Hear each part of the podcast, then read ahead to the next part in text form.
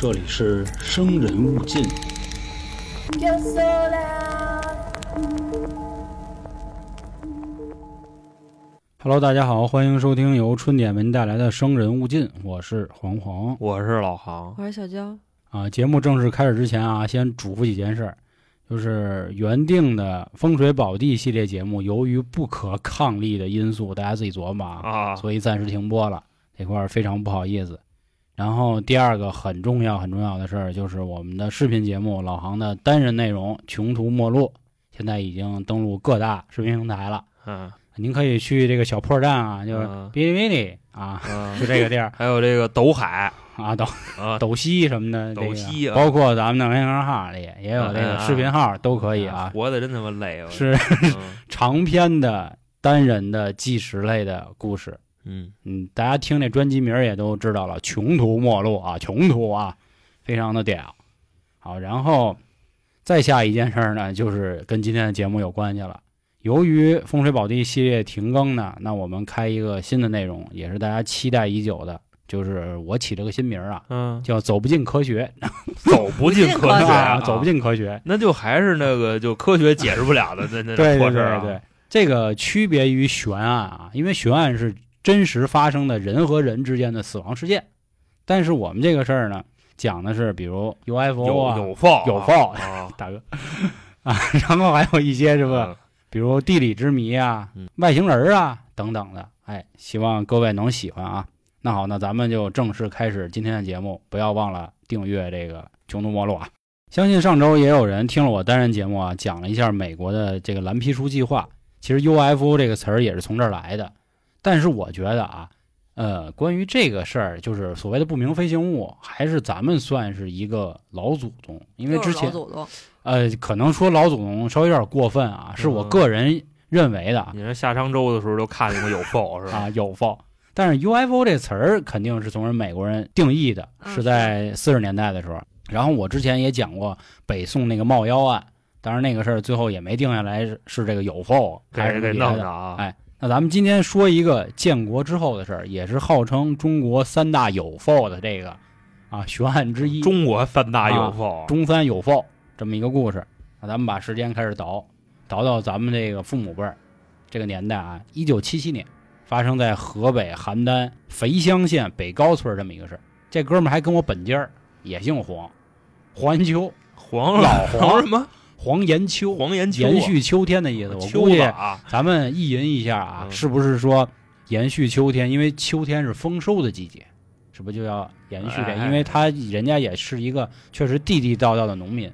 说那年呢，一九七七年，老黄啊秋，秋的啊，二十一岁，村里人呢，他们接亲早，所以他也谈了个对象。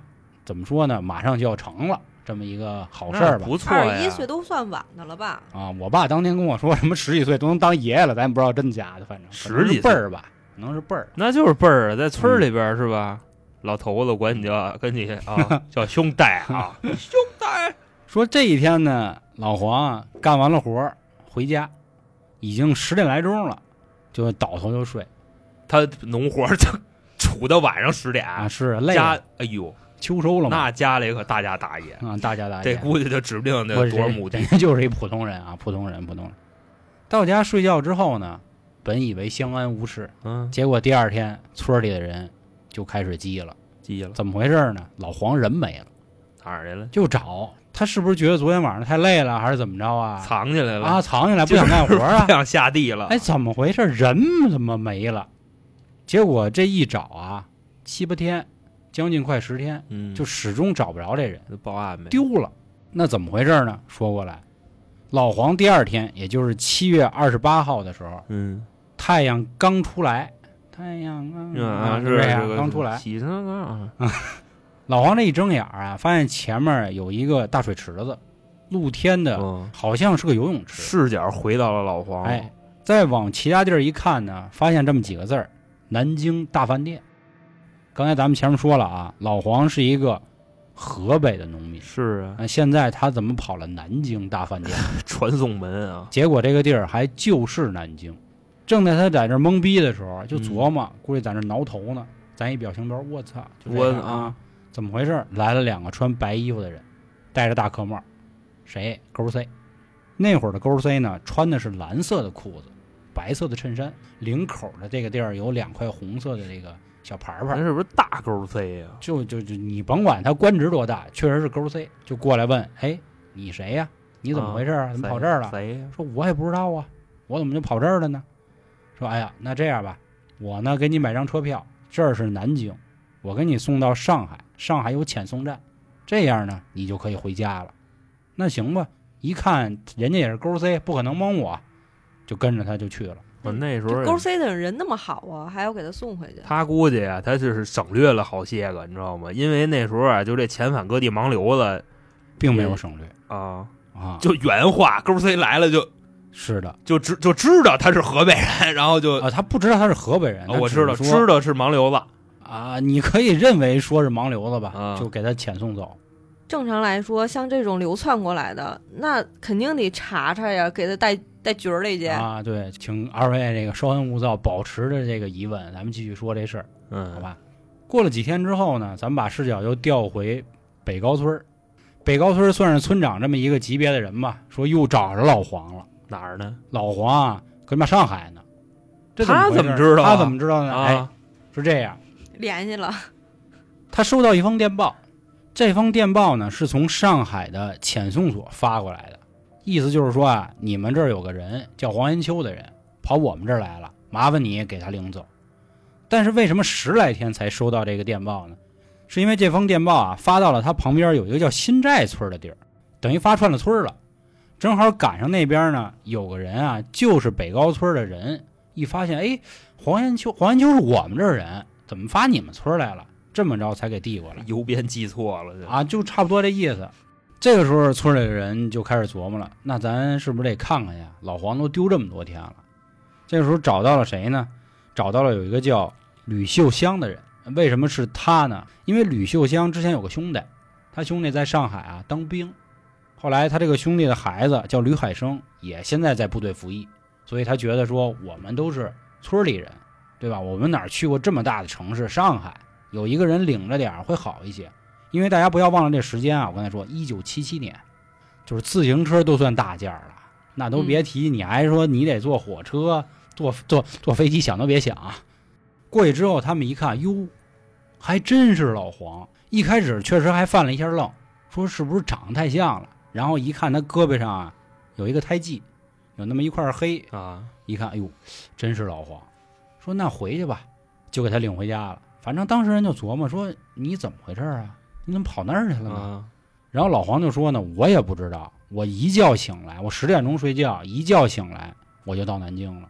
后来他们继续看那个电报，发现啊，电报发的时间确实就是老黄第二天的早上，只是由于说记错了地址，才耽搁了十来天才发的。先等会儿啊，嗯这个老黄嗯，他是在这个河北，第二天一睁眼到的南京，是，然后这个上海的电报第二天就到他们隔壁村了、哎，啊！对，你看这听得多细致啊，是是，正好哎也给大家再说一下。我相信，不论是你们俩还是现在的听众啊，就是没有知道这件事儿的人，应该正在犯懵的啊。以为你说错了呢这么蒙着蒙着，老黄第二次又消失了。啊！嗯，不是在哪我跟你说，消失的我提前我窜你一句啊，嗯嗯这事儿办的就次，你知道吗？怎么说呢？首先啊，人家都有这能力、这法力，对吧？为什么发电报还能串村儿？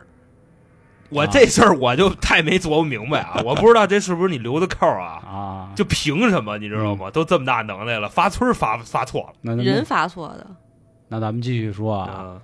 第一次啊，是在一九七七年的七月二十七号晚上发生的。嗯过了十来天才给老黄领过来。嗯这块儿也要说一下，耽搁了多久？那会儿从河北那个地方到上海将近一千多公里，而且那会儿火车最高的时速八十迈，所以也用了很久的时间。十五个小时吧，差不多。嗯，这回来之后呢，反正村里人就觉得这老黄怎么回事啊？嗯是不是就是自己跑了？反正这那的他能跑上海啊。家，正在琢磨这事儿，九月初的一天，嗯开完会，老黄继续回家睡觉了。等他第二天再一睁眼，直接就跑到了上一回坐火车的上海火车站广场上。一睁眼，哎呦我操！哎哎呀，这他妈哪儿来？就犯嘀咕的时候，嗯我我是谁？我怎么在这儿？那两位兄弟又来了。这勾他一看，哎，我得帮你啊！啊，那帮你去哪儿呢？找到了第一次咱们说到有一个叫吕海生的人，就这个人正在上海部队服役。是是是，他在服服役的这地儿是哪儿？再跟大家说一下地理位置。上海火车站的位置相当于咱们市中心，而吕海生服役的部队相当于五环外。他要去这个地儿呢，需要先坐六十五路公交车到达外滩，然后再坐轮渡过这个黄浦江，过完之后呢，再坐八十一路到高桥，下了车之后再坐一个农村的叫高高线的专线，才能到那个高高线啊，才能到吕海生服役的部队。而这一趟线儿，吕海生自己都说，一般人啊根本就找不着。那会儿又不像现在，打开导航、嗯是是吧？打开地图很方便，嗯但没有，老黄跟俩大哥们儿说：“你这不是帮我呀，啊，嗯你他妈玩我呀，你这 是怎么玩的？是吧？这吕海生当天啊，就接到一电话，说部队门口有人找你，你们家亲戚。吕海生就琢磨谁呀？这电话刚一挂呀，一开大门老黄就在这儿，老黄和这两个大壳帽就在他门口。咱们听清楚啊，闪现过来的，咱们听清楚啊，这地儿可是部队啊，部队，直接到了老黄这办公室门口了。吕海生当时还说了，对这两个人的印象呢，就是长相来说就是个普通人，但是唯一有一点觉得别扭的地儿呢，就是感觉他们这脑袋有点小。啊，他说一般看一个人啊，看的就是鞋和帽子，这鞋一帽子他一不搭配，整个人的比例就会失调。发的他就发现这俩地儿不太对。吕海生把老黄就是叫过来之后啊，肯定也是一通嘲讽，说你怎么又过来了这那的。后来就给他吃饭，说当时他下了好多那个卷的面，咱就理解为这挂面也好，还是什么面也好吧。说老黄全给搓了，然后还睡了一大觉。那又没了。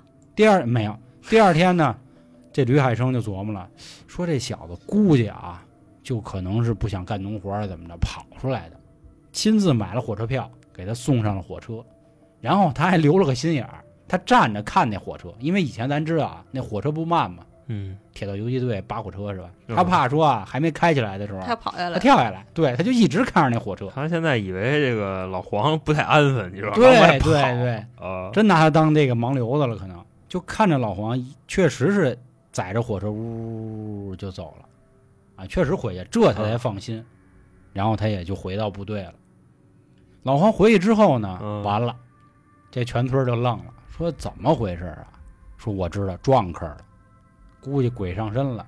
他之前说好这媳妇儿，媳妇儿也跑了，说好家伙，这个你就说啊，这丢啊啊！是啊，说我这爷们儿这有嗯问题啊！咱们讲过这么多集灵异了，是吧？嗯咱可知道这村里人对于鬼上身这种事儿还是很看重的是。嗯，找大仙呗，没给找，没找大仙，啊，那感情还是差点儿。嗯 可能是就是怎么说呀？没觉得有什么问题。是人大仙说，我都没这法力，你找别人去。但是就在老黄第二次消失的时候，他们家的墙上出现了一行字，这行字写着“山东高登民高延金”这么两个人名儿，但这字儿写的挺好看的啊。这是我看这么多资料发现的一个问题，这个嗯大家可以记一下去。高非常好看嗯高延金，他回来之后呢，就说了，说我老碰到两个人，这两个人老帮我。哎，当时呢，帮我嘛，结合到什么呢？我们今天的主题 UFO，有 o 有 o？对，有否。嗯，主题呢，就是说肥乡县这一带啊，在老黄消失的这一阵子里，前后都出现过有人观察到不明飞行物，所以当地的给他传送过去了是吗？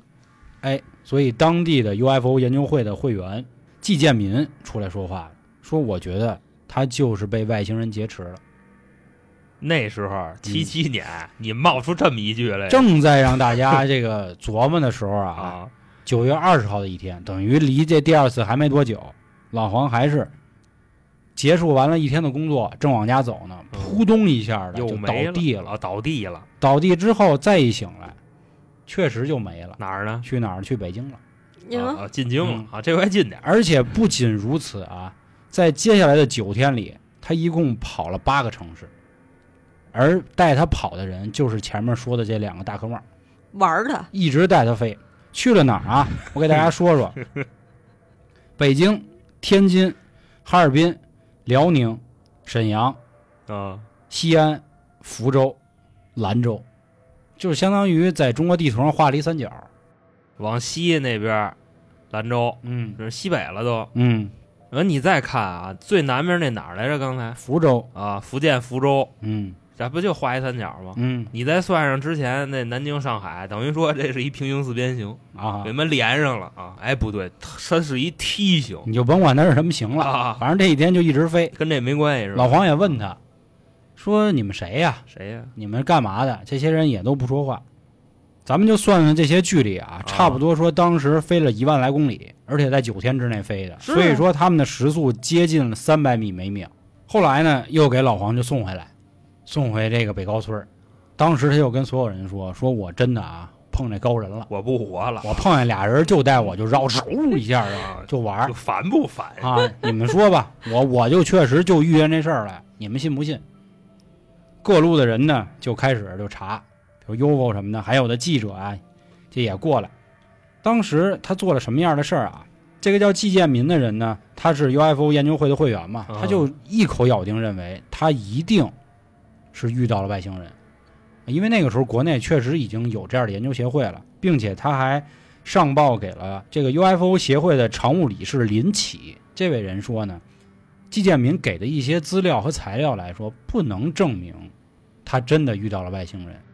像比如一开始我们提到的电报，就没有看到过实物 外星原文件，啊，不是没有看到原件啊。我知道，我知道。但季建民解释的是说什么呢？说我一开始上报过，但是没有人理我，所以这些资料最多只能存五年。过了五年之后，我们只能销毁，嗯一直就这样。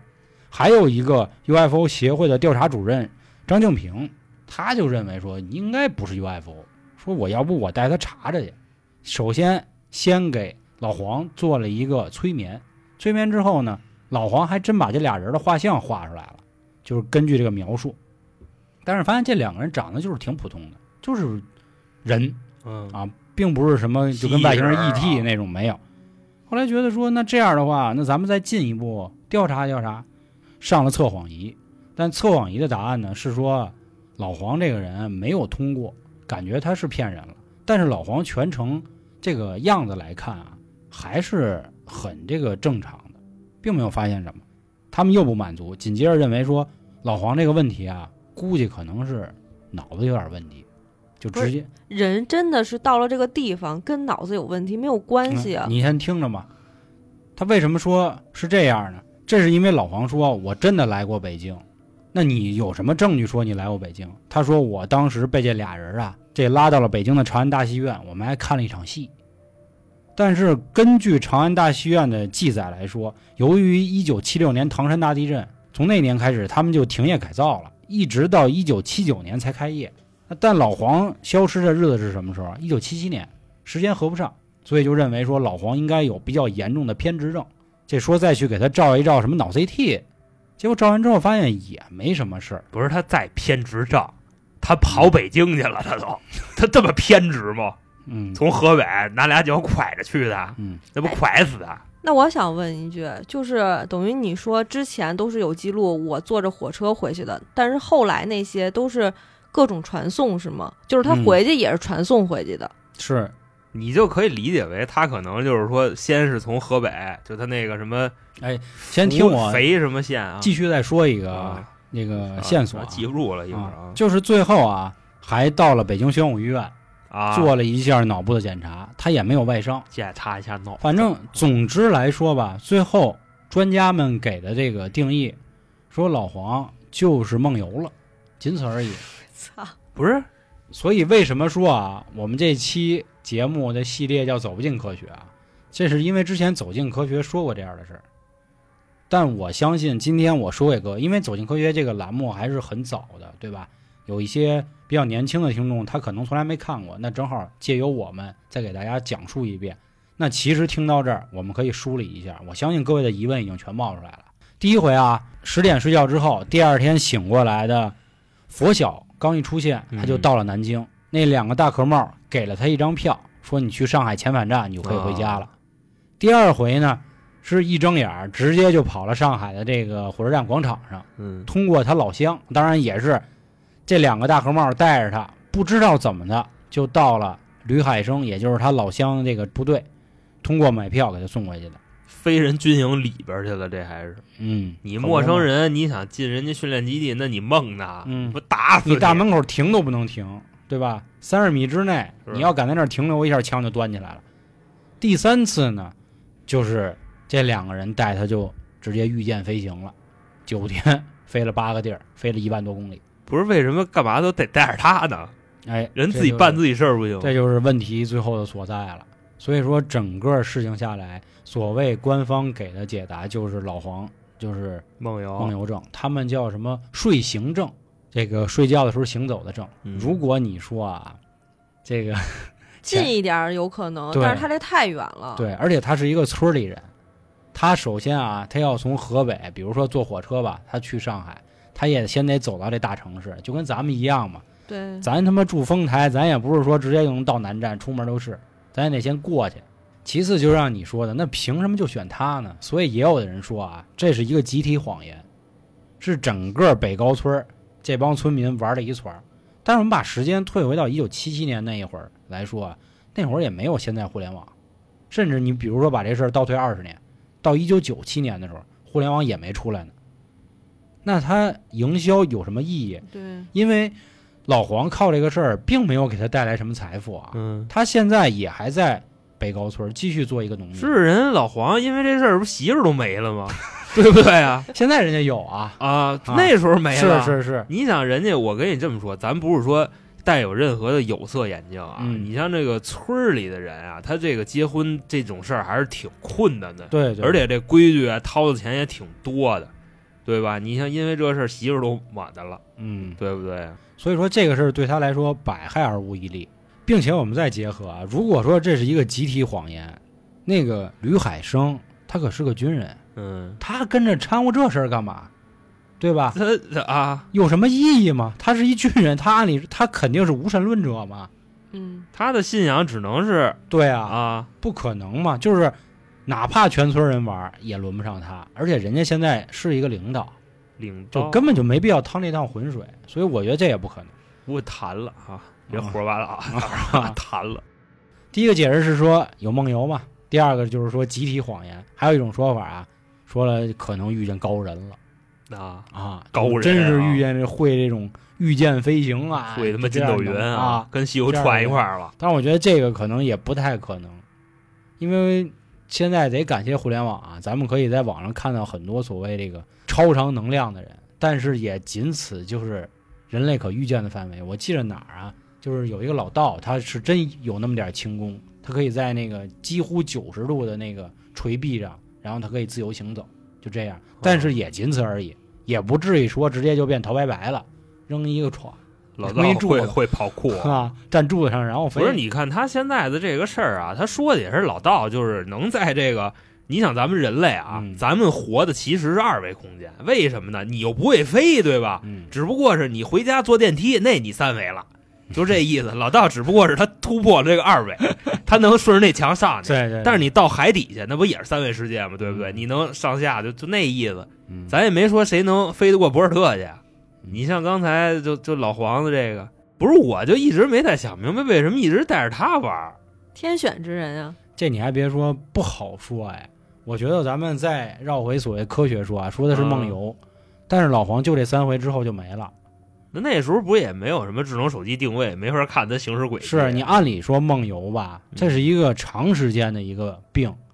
我们之前讲灵异故事的时候也多次说过，包括我自己的亲戚也有这样的问题，从小都有。啊，可能梦游的程度不一样，可能有的人就是看会儿电视，有的人出去跑步啊，我这准备出去上学，啊，对，这还要准备出去上学都出去上学去。你忘了那次灵异啊？就吓着他们那回，啊，要上批评航哥啊，是吧？哎自己的节目都记不清楚、对啊，不起对不起对不起对不起，嗯，嗯，所以我觉得梦游也不太可能，而且他这三次啊我，他妈废话，这能是梦游？从那个河北，你说那什么肥乡县是吧啊？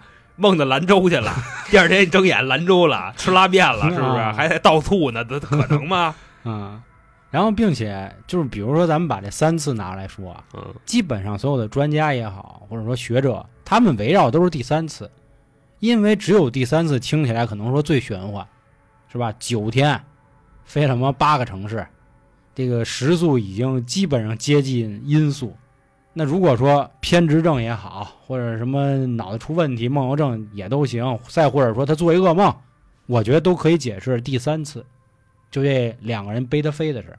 但是前两次我不知道。你说这俩人背他飞，我觉得也有 bug，你知道，还换换着班的背他飞是吗？这老黄还说过一问题啊，啊说你们能不能教教我？说这个功能哎我也想飞两下学学啊啊。但是这两个人就是全程都不说话嘛，咱不说了吗？说你说你怎么来这儿了？不是，我给你带回家。那俩人是怎么着啊？就是先给他扔这儿，过两天再装孙子，早上一来，哎呀，那你来了啊！两个人只有前两回说话，他第三回可没说他说话。第三回带他在天上飞的时候，法老黄了，问什么他们都不回答。爱理的，所以不爱理的。这整件事啊，就是中国 UFO 三大悬案之一的黄延秋事件。你们两位怎么看这事儿啊？咱也白活这么半天了我还是没想明白为什么要带他飞，啊，你知道吧就？为什么是他，啊，对，对吧？啊，或者说为什么要带着个人飞？嗯，人家自个儿飞不行吗？你办事儿这那个的，那你怎么解释呢？你觉得？我解释不了啊，肯定。娇呢？我觉得前两次都是真的，然后第三次我觉得可能带有一些虚假，因为前两次是真的嘛，然后导致他做梦的时候可能都会觉得这俩人还在带我飞，所以他哦会有第三次说去了九个城市啊这种的。然后至于为什么是选他，我觉得这种就是命嘛，天选之人或者是怎么着，可能为为什么要带一个人的话，那可能我觉得就是是呃，就是想测试一下吧，因为毕竟外星人可能不懂，就是就是人类的世界是什么样子的，所以说带一个人测试一下这个人能能不能带这个人出去，或者是怎么样。不，那你的意思就是承认他们两个确实是外星人是吗？呃，我觉得应该是，那正常人不可能啊，对吧？你呢？我倒不一定承认他们是外星人。为啥呀？你好比说，你直接外星人带他上船就完了，干嘛自个儿腿儿着飞呀？是不是？告诉我，我有这个能力啊。那那他们俩是谁呢？你觉得？我也不知道是谁，那等于说你现在的状态就是一脸懵逼呗，那可不是就跟傻逼似的，根本就就不知道怎么解释。你好比说吧，就是我要推广这个外星人计划，对吧？我也得去推广成一个就有点消息的人，或者说是他有点话语权的这种人。你比方说，我绑一记者，对吧？我绑一领刀，类似于这种。你说我绑一个村儿里的一个再普通不过的一个农民伯伯，对吧？我为什么要带着他飞万一他落点儿，就比如说 UFO，他落点儿就到了这儿哈，啊？那我就可能就选着一个哎正好熟睡的人，或者是啊刚、就因为你想啊，他十点多从那个地里刚回来嘛，啊他就看见他了，看见他 回屋了，那我就选他了呀。行，其实你这个思考，你反过来想，嗯，对吧？就是像你说，如果我推广，我肯定选名人。那你有没有想过，那我为什么选一普通人？我隐瞒是吧？嗯我外星人隐瞒计划 是吧？这啊个事儿是就是我办这件事儿，就好比说我炼丹什么的，我有药引子，我必须得带着一个肉体凡胎，是吧？对，然后他还是一个普通农民，他他没消息啊那，巧了就是他吧，也有可能那这几回全是他，就这人用的踏实啊，是吧？啊，他不三回吗？使惯了可能。啊，有可能就是不想把这事儿闹大。折腾皮了。行，那咱们也别再继续猜测啊，把这些疑惑咱们都留给各位。嗯，我们系列呢啊叫“走不进科学”，行因为我们确实不知道怎么解释。别看我在这叭叭说，我也是挺懵的，我也不知道到底应该怎么回事儿。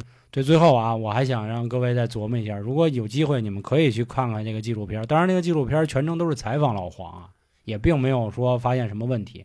我在前面刚才讲过，说他墙上有那么一行字：“山东高登民高延金”，那个字很好看，没有人说过是不是符合老黄的笔记。如果是有异症或者是什么问题的话，嗯，这个是有问题的。也没有人人说过说去查，根据画像去找找山东有没有叫这两个名字的人。所以最后啊，也希望各位咱们一起讨论起来，一起查查，对，看看这事儿到底是怎么回事。毕竟现在黄延秋老爷子应该还健在啊。好，咱们也祝他以后越来越健康，越来越好。长寿。行，那如果另外您还有什么听到这样类似的玄幻的故事啊，也可以给我们点菜，然后我们一起也再分析分析。方式呢，关注微信公众号“春点”，里面就有进群的方式了，并且还可以收听我们的付费节目。啊，那还行买周边啊，对，好，那今天的节目就到这里，感谢各位的收听，拜拜。拜拜。